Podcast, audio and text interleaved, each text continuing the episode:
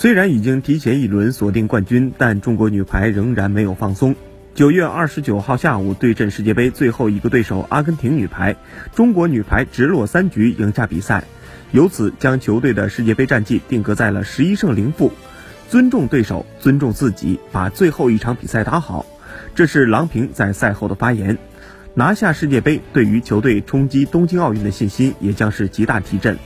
一个有意思的巧合是，此前中国女排夺得的三次奥运冠军，每一次都是在先奥运会之前的那一届世界杯问鼎。